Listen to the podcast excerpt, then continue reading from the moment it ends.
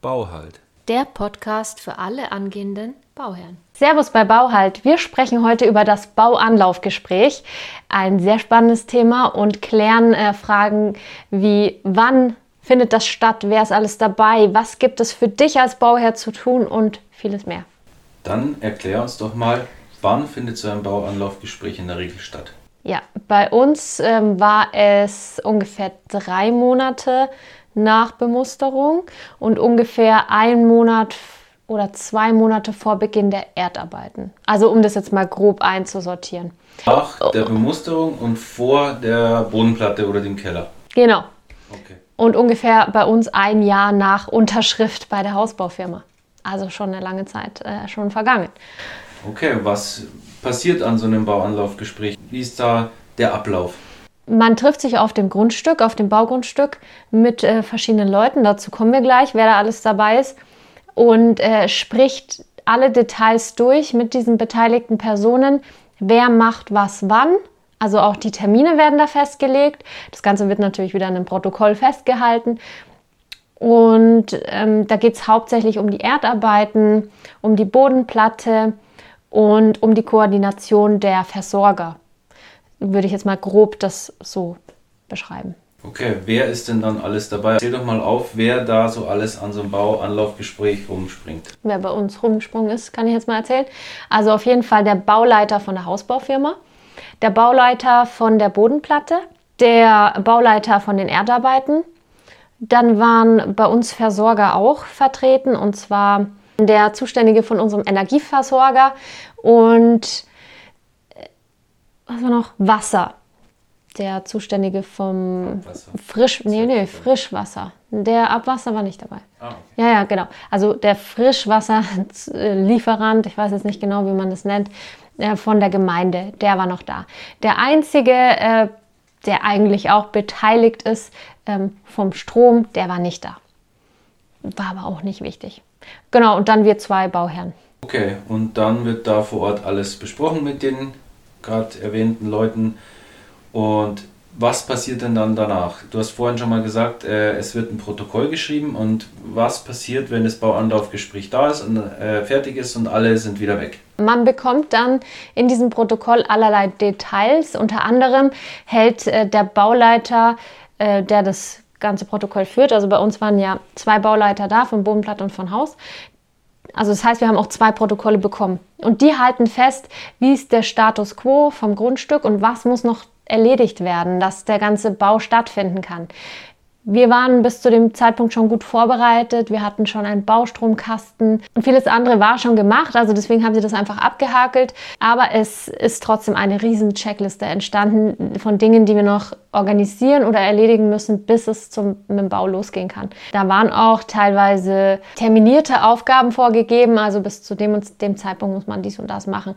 Also als Beispiele, wir ähm, mussten uns natürlich ähm, darum kümmern, dass der Baustromkasten rechtzeitig angeschlossen ist und dieses Prüfprotokoll mussten wir dann an die Baufirma schicken. Wir mussten uns darum kümmern, dass wir Bauwasser, äh, einen Bauwasseranschluss haben und äh, glaube ich, dann auch denen eine E-Mail schicken, dass es gemacht ist. Es waren tausende Aufgaben, aber ich habe es jetzt schon wieder alles verdrängt. Also ich habe mir das dann, äh, das haben die auch alles gesagt und im Protokoll festgehalten, ich habe mir das auf eine DIN A4-Liste zusammengeschrieben und es waren zwei DIN A4 Seiten an Aufgaben. Wir sind äh, jetzt aktueller Status quo, sind wir äh, mit der Bodenplatte fertig. Da sind schon viele Aufgaben gelaufen. Ah ja, Straßensperrung, Haus, Parkverbot, Mehrspartenhauseinführung. Also, als ich das zum ersten Mal gehört habe, habe ich mir gedacht, was soll das denn sein? Dann sitzt du erstmal wieder da und googelst ewig, was das sein soll. Ähm, dabei ist das einfach nur ein Plastikkasten mit vier Löchern, wo Rohre weggehen, wo die Versorger sich äh, mit ihren Kabeln oder mit ihren Leitungen reinlegen können. Sehr praktisches Teil eigentlich. Und da haben wir ewig recherchiert, welches wir da brauchen. Und das sage ich euch jetzt schon mal, dass es euch erleichtert. Das Ding heißt einfach Bauherrenpaket. Da gibt es nur eins. Genau. Eckig äh, mit vier Anschlüssen für den Bau Bauherrenpaket. Gibt es natürlich auch in rund mit vier Anschlüssen, in rund mit drei Anschlüssen, in eckig mit drei, vier, fünf, je nachdem. Aber das sagt dir der Bauleiter, wie viele äh, Anschlusslöcher das haben muss. Und dann heißt es einfach Bauherrenpaket. Und dann hast du eigentlich alles dabei. Und das musstest du dann besorgen und Genau. denen quasi an dem jeweilig terminierten Tag bereitstellen. Richtig. Und die wollten das einen Tag vor äh, Bodenplattenbaubeginn, wollten die es auf der Baustelle parat haben. Wir haben ähm, das dann frühzeitig besorgt, rechtzeitig hingestellt. Man ist natürlich immer total nervös, dass das auch alles funktioniert und klappt, aber es passt alles. Und im Endeffekt, vorher macht man sich tausend Gedanken und nachher ist es dann doch alles nicht so schlimm. Äh, dann haben wir noch ein paar Aufgaben, wenn es dann jetzt weitergeht. Also wenn das Haus gestellt wird, dann habe ich auch noch eine kleine Liste von ein paar Aufgaben, ähm, die da beim Bauanlaufgespräch entstanden sind. Zum Beispiel sowas wie die Versorger sollen am zehnten Tag, meine ich, haben sie gesagt, am zehnten Tag da sein und sich anschließen, dass dann halt im Haus auch Wasser verfügbar ist und Strom läuft und so weiter. Okay, also ist immer was zu tun, auch wenn man schlüsselfertig baut, Ja, auch wenn man alles aus quasi einer Hand äh, kauft. Es ist immer echt viel zu tun. Vor allen Dingen die ganzen Telefonate und Organisationen, die man da machen muss. Und Formulare. Also du, du musst einen Stromanschluss beantragen, deinen Energieanschluss,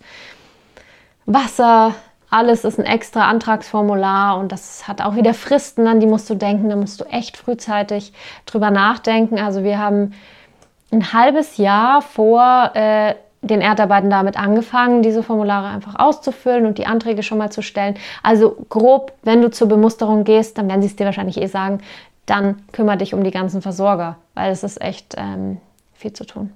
Unser Erdbauer, der ist sehr gut klargekommen mit unseren Bauleitern, weil die kannten sich schon. Wir haben darüber auch schon mal ein Video gemacht über den Erdbauer und über alles, was du wissen musst. Das findest du hier. Schau da gerne mal rein. Und das war bei uns sehr guter Mehrwert, dass die sich da schon kannten. Und dann haben sie Details abgeklärt, wie sie es immer machen und alle wussten Bescheid und das lief wirklich wie am Schnürchen. Also da sind wir nachträglich sehr, sehr froh, dass wir diese Leute zusammen alle gebucht haben sozusagen, weil das echt gut lief. Und da ist es dann auch wieder nicht so wichtig, sich 500 Euro hin oder her zu sparen, weil das ist einfach so viel wert, wenn solche Dinge glatt laufen. Okay, also eine Empfehlung von dir ist immer ein bisschen zu schauen, dass die Leute sich im besten Fall schon kennen, schon miteinander gearbeitet haben, Ja. weil es dann einfach reibungsloser abläuft. Genau. Damit sind wir am Ende angekommen und wenn ihr noch Fragen habt, schreibt sie in die Kommentare. Das interessiert bestimmt viele andere auch. Abonniert den Kanal, wenn ihr mehr solche Bauvideos von uns bekommen wollt und äh, es wird natürlich im Hausbauprozess weitergehen und alle Schritte, jeden, jeden Meilenstein werden wir hier mit euch teilen. Und dann bis zum nächsten Mal. Ciao!